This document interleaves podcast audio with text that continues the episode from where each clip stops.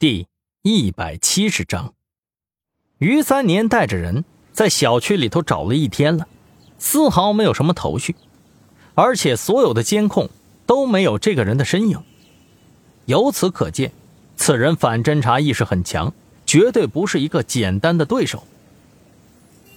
但是易星也觉着有些奇怪呀，他跳出来搞这么一出，到底有什么意义呢？这时候。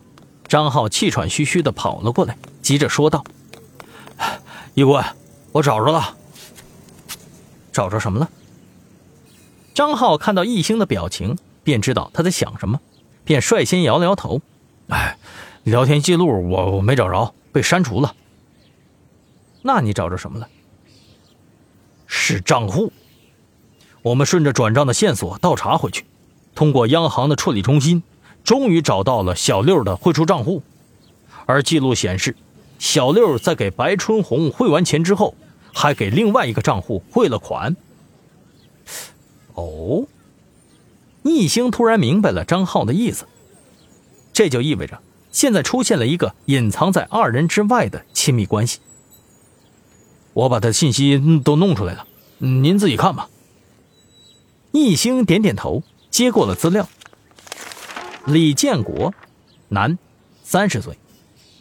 十年前来花城上学，毕业之后就留在这工作，是一名程序员。这人看起来的确平平无奇的呀。易星说道。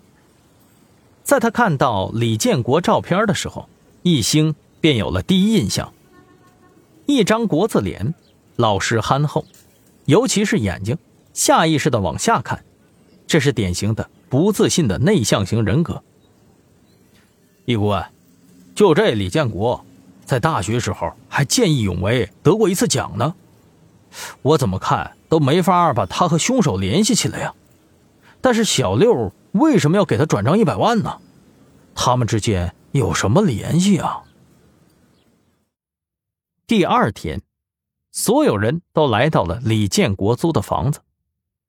虽然他是高薪，但奇怪的是，他也住得很偏远，也住在一个几十年的老小区里。大家等下都小心一点啊！如果他要是在家，搞不好狗急跳墙，直接动手了。李明耀吩咐着众人，大家点了点头。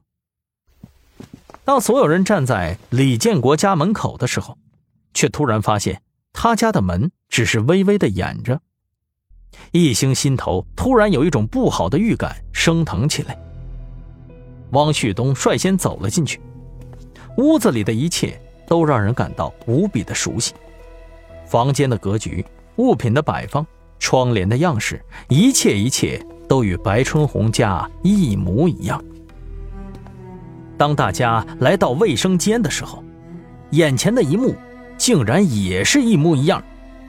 地板上放着切开的肉，塑料膜，活性炭。丁文璐冷着脸，立即上前观察。